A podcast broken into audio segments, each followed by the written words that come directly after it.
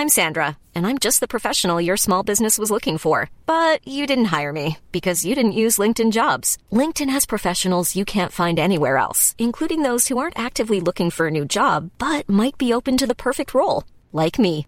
In a given month, over 70% of LinkedIn users don't visit other leading job sites. So if you're not looking on LinkedIn, you'll miss out on great candidates like Sandra. Start hiring professionals like a professional. Post your free job on linkedin.com/people today.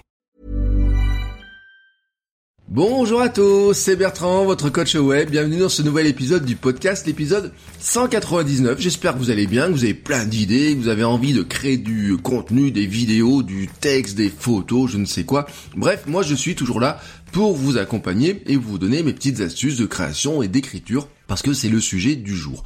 J'ai abordé le sujet plusieurs fois, mais je voulais vous en reparler parce que à force de l'aborder à droite à gauche, finalement, euh, je finis par ne plus vraiment en parler réellement.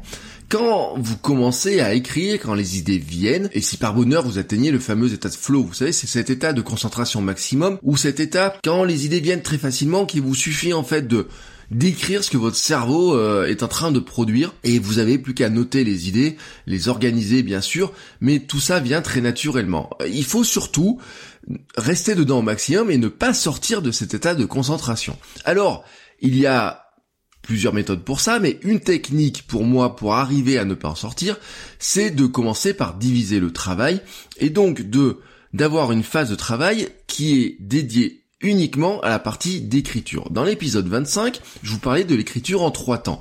L'écriture en trois temps, c'est comment sont organisés mes, mes dossiers de travail avec euh, en fait des dossiers qui correspondent à des phases d'écriture. Le premier dossier, c'est un, un, dossier avec les, euh, les idées quand elles arrivent. Un deuxième dossier, c'est les documents, je transforme les idées, je les passe dans un brouillon dans lequel je vais travailler sur une version plus aboutie.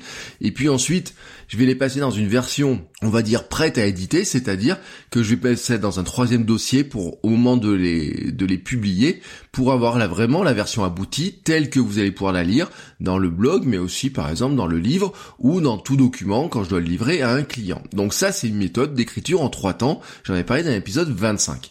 Dans les parties d'écriture, que ce soit pour quand l'idée vient, parce que l'idée c'est souvent une petite phrase, ça peut être quelques idées qui viennent comme ça, ou quand soit dans la partie d'écriture du brouillon proprement dit, mon autre euh, méthode, c'est ce que j'expliquais dans l'épisode 56, c'est d'écrire d'un seul trait. Et d'écrire d'un seul trait, selon la méthode du shitty first draft, c'est-à-dire le premier jet de merde, c'est-à-dire écrire non pas la version la plus aboutie possible, mais en fait sortir toutes les idées telles qu'elles vous viennent, euh, au fil vraiment de votre pensée, de ce que vous avez envie de dire, sans euh, vous contraindre sur euh, des questions de style, de syntaxe, de faute de frappe peut-être, de mots manquants, de d'imprécision, de répétition de mots. Vous voyez, vous dites ah ben tiens, ce serait mieux de trouver un synonyme, etc. Non, tout ça on s'en débarrasse pour l'instant. On sépare l'écriture et l'édition. Quand on est dans la phase d'écriture, on écrit. On écrit une version qui ne sera pas aboutie, qui ne sera pas publiée. C'est ce premier jet de merde. Voilà, il est, il est là. Mais ensuite, on pourra revenir dessus. On pourra ajouter des éléments, on pourra le compléter, mais dans la première partie, on reste concentré sur son écriture sans en sortir, et ensuite on corrigera tout ça dans la partie édition. Toutefois, dans cette partie d'écriture, quand les idées vous viennent, il y a des moments où vous pouvez vous dire ah ben tiens j'ai besoin de chercher une précision, j'ai besoin d'une citation, un complément sur internet, je suis plus très sûr de qui a dit ça, de à quel moment j'ai vécu ça, de ou alors vous pouvez avoir une interrogation, vous dire non mais ça euh, peut-être je dois pas le dire comme ça, ou peut-être euh, euh, je sais moi par exemple dans mon bouquin j'ai un bout de une petite phrase, j'aime pas la tournure, voilà tout un tas d'éléments comme ça, je sais que la tournure est pas, bonne, mais le but du jeu c'est de ne pas sortir de votre concentration, car là c'est le drame.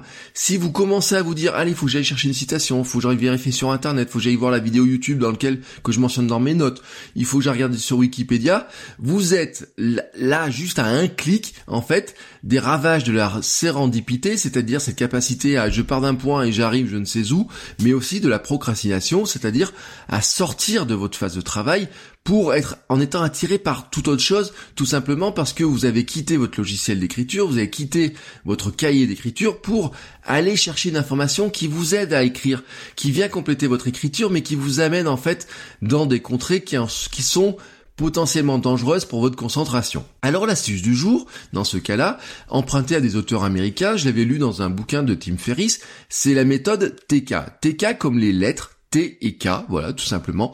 Le constat qu'ils avaient fait, c'est qu'il n'existe que très peu de mots contenant la suite de lettres T et K, voilà. C'est-à-dire que j'ai regardé ce matin dans euh, mon dans hein, dans le dictionnaire d'Antidote, qui est mon correcteur orthographique, que ça soit en français ou en anglais, soyons honnêtes, euh, sauf si vous êtes dans l'écriture scientifique ou géographique, voilà, euh, il y a quelques mots, mais il y a une région de Sibérie, il y a c'est un composant chimique aussi qui utilise la lettre TK.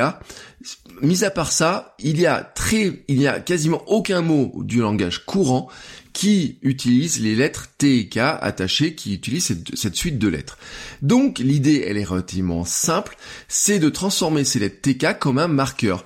C'est-à-dire que quand vous avez une imprécision, un questionnement qui vient, moi ce que je fais, c'est que dans mon texte, j'écris je mets les lettres TK et à côté je mets une petite explication ce que je dois rechercher.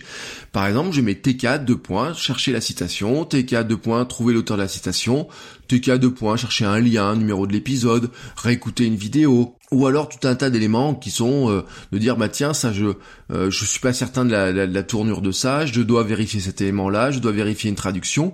Bref, je place ces deux lettres TK avec un petit bout de mot, une petite note, c'est comme un petit post-it que je place comme ça dans mon contenu, et je poursuis mon écriture. Je reste concentré dans mon écriture, je ne sors surtout pas de Ulysse ou de euh, pour revenir sur l'épisode précédent. Puis, plus tard, quand viendra le moment de l'édition, quand viendra le moment de travailler sur une version plus aboutie du texte, bah, qu'est-ce qu'il suffit de faire? Il suffit de faire une recherche des lettres TK, voilà, on prend le moteur de recherche, on, on cherche les lettres TK, on retrouve tous les points à rechercher, à compléter, et à ce moment-là, dans cette phase d'édition-là, eh ben on se dit oui, je vais aller chercher dans mes notes, oui, je vais aller chercher dans les bouquins, oui, je vais aller chercher dans la vidéo, ou je ne sais où, l'élément qui me manque pour compléter. C'est aussi ce moment-là, dans cette période d'édition, que vous allez vérifier votre, que vous allez transformer votre premier jet de merde en quelque chose qui soit un vrai brouillon plus travaillé, où vous allez rechercher ben, euh, les synonymes, toutes les citations qui vous manquent, etc. Et donc, que vous allez passer d'une version vraiment très basique à une version beaucoup plus aboutie.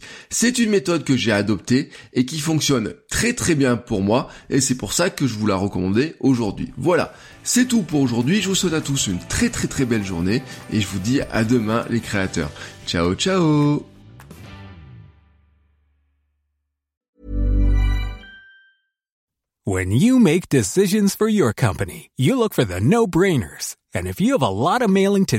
Stamps.com is the ultimate no-brainer. It streamlines your processes to make your business more efficient, which makes you less busy.